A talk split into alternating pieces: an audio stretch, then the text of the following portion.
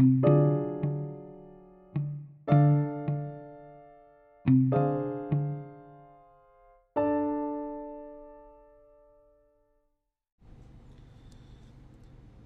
a hablar, o a dar lectura, mejor dicho, sobre los principios filosóficos de la ética. Esto pertenece a una clase de ética y de ontología dentro de la profesión de psicología.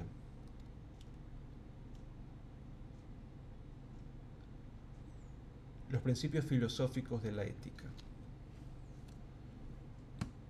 Las preguntas que un profesional de la psicología se hace con respecto a su trabajo y las reflexiones éticas necesarias que se plantea cuando se enfrenta a un dilema, poco distan de aquellas que los primeros filósofos se hacían cuando se enfrentaban a cuestiones de moralidad relacionadas con las relaciones humanas. Para entender el nacimiento de la deontología profesional en psicología, es necesario hacer un recorrido histórico por las doctrinas filosóficas que dieron lugar a la ética y entender cómo poco a poco el acercamiento entre ética y psicología dio lugar a lo que llamamos códigos éticos y a la deontología profesional. Ética viene del griego éticos, que significa carácter. La Real Academia Española nos enseña en su cuarta acepción lo siguiente sobre la ética. Conjunto de normas morales que rige la conducta de la persona en cualquier ámbito de la vida. Esta idea contemporánea de la ética no es tan actual. Si echamos la vista atrás y atendemos a cómo surgió dicha ética desde las doctrinas filosóficas, entenderemos que nuestras inquietudes actuales no distan mucho de las que tenían nuestros antecesores. Se puede decir que la ética nace en el siglo V a.C. como un intento de dar respuesta a cuestiones morales entre los seres humanos. En contra de la filosofía reinante en la antigua Grecia o en la Grecia clásica del siglo V a.C., que tenía como objeto de estudio el conocimiento sobre el mundo, el cosmos, los sofistas y Sócrates van a cambiar el objeto de interés, centrándose más bien en el conocimiento del ser humano. Aunque ambos compartían el mismo objeto de estudio, se separarían por sus ideas de cómo llegar a ello. Los sofistas se aferraron a la idea de que las normas morales del ser humano eran convencionales y relativas, defendiendo dicha creencia con el uso de una retórica. Sin embargo, Sócrates abogaba por la necesidad de conocer la esencia de esas normas, esencia que según él era universal y absoluta, defendiendo esta idea mediante el uso de la dialéctica. De Sócrates podemos decir que su frase más conocida, Conócete a ti mismo, se centró en el saber del hombre. Según pensaba, conocimiento, felicidad y bondad debían estar entrelazados siempre. Se refería a un conocimiento universalmente válido, conocimiento moral y práctico, conocer para obrar rectamente. Sócrates comienza una búsqueda incesante de la esencia de los valores morales, con el convencimiento absoluto de que existía una justicia universal y que sólo conociendo estos valores morales podremos practicarlos y enseñarlos. Sócrates ha pasado a la historia de la filosofía como el primer ético, el primer filósofo ético, y destaca por su dialógica a través de la cual trata cuestiones humanas, haciendo de este diálogo su horizonte de sabiduría. Sócrates intenta responder a cuestiones de felicidad, virtud, el bien y el mal, todo a través del diálogo. Un diálogo consigo mismo y con los demás. Según Sócrates, la virtud no se enseña. En efecto, enseñar la virtud significa enseñar a las personas la bondad, es decir, a ser buenos. Según él, la virtud no se aprende, se lleva adentro. Nadie se vuelve bueno si ya antes no lo era. De modo que el proceso de formación o transmisión de valores concebido como enseñanza lineal de maestro a discípulo no es posible. Estos valores, más que enseñarlos, hay que ejercitarlos. Las personas no son malvadas, sino no virtuosas, es decir, ignorantes de virtudes. Definir el valor moral es saber lo que es, y sólo así podría ponerlo en práctica. Es lo que se llamó el intelectualismo moral. Identifica la virtud con el saber. Para Sócrates, el fin último de la filosofía es la educación moral del hombre. Según el filósofo, el bien está vinculado a la razón, así que quien hace el mal es porque no conoce el bien y cree saber que eso es lo bueno.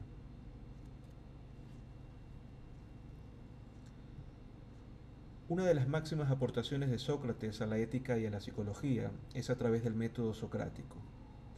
El método socrático o diálogo socrático fue descrito por su discípulo Platón como una forma de búsqueda de conceptos morales tras un esfuerzo de reflexión y razonamiento sobre problemas morales. Se trata de un método de rechazo de hipótesis mediante preguntas. El método socrático es utilizado en psicología para resolver dilemas éticos. Ejemplo de ejercicio de método socrático. Tú eres el conductor de un tren en el que están fallando los frenos y debes elegir entre la opción de matar a cinco trabajadores en su paso por una ruta alternativa o la de matar a todos los 300 pasajeros del tren.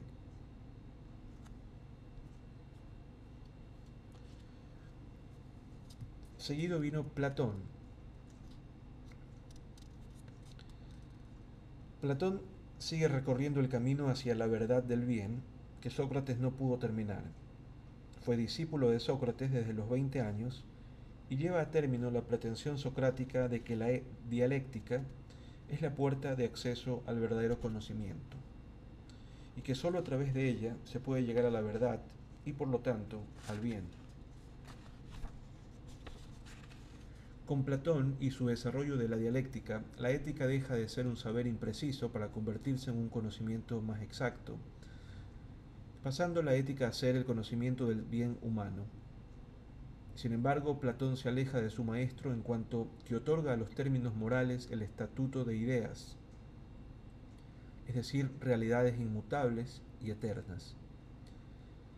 El cuerpo se separa del alma y ésta se eleva al mundo de las ideas.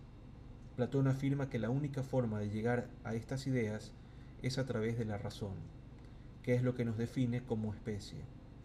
La idea es un ser, es la realidad plena.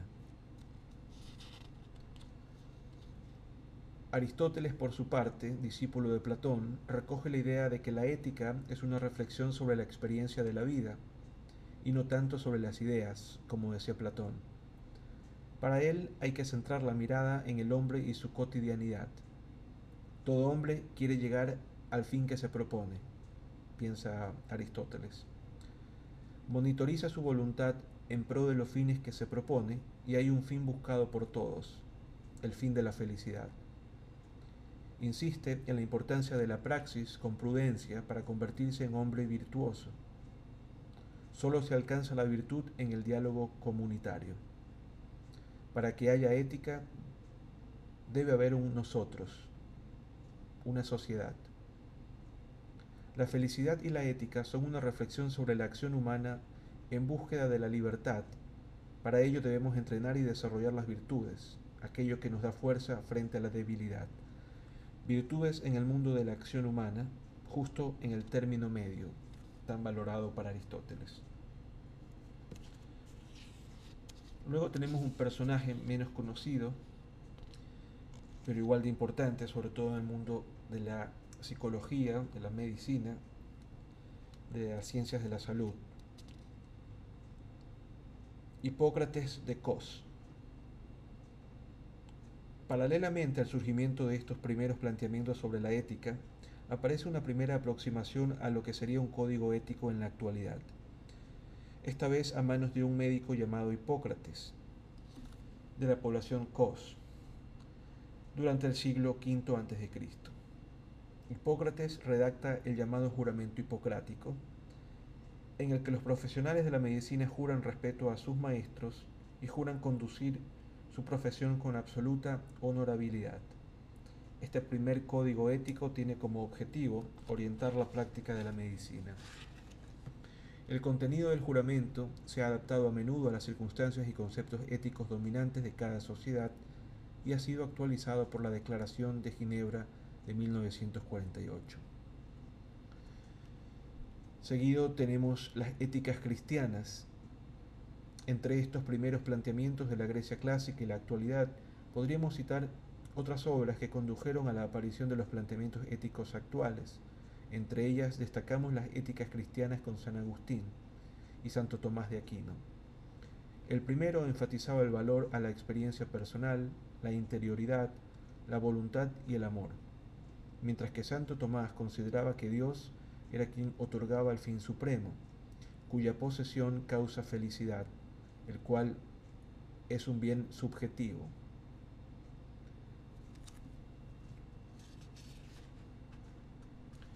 Finalmente aparece la ética kantiana. Más cercana a nuestra época, destacamos a Kant, que marca un punto de inflexión en la historia de la filosofía y el inicio de la filosofía contemporánea. Su objetivo está centrado en encontrar un compromiso entre el empirismo y el racionalismo, la experiencia y la razón. Tras este breve recorrido histórico nos damos cuenta de que la cuestión ética trasciende a lo profesional. Como hemos visto, se trata de una cuestión existencial y como tal tenemos que tratarla.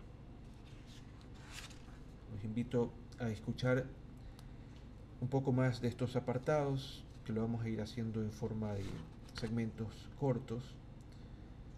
Los siguientes serán sobre ética, deontología, bioética y psicoética, la ética aplicada en el campo de la psicología específicamente.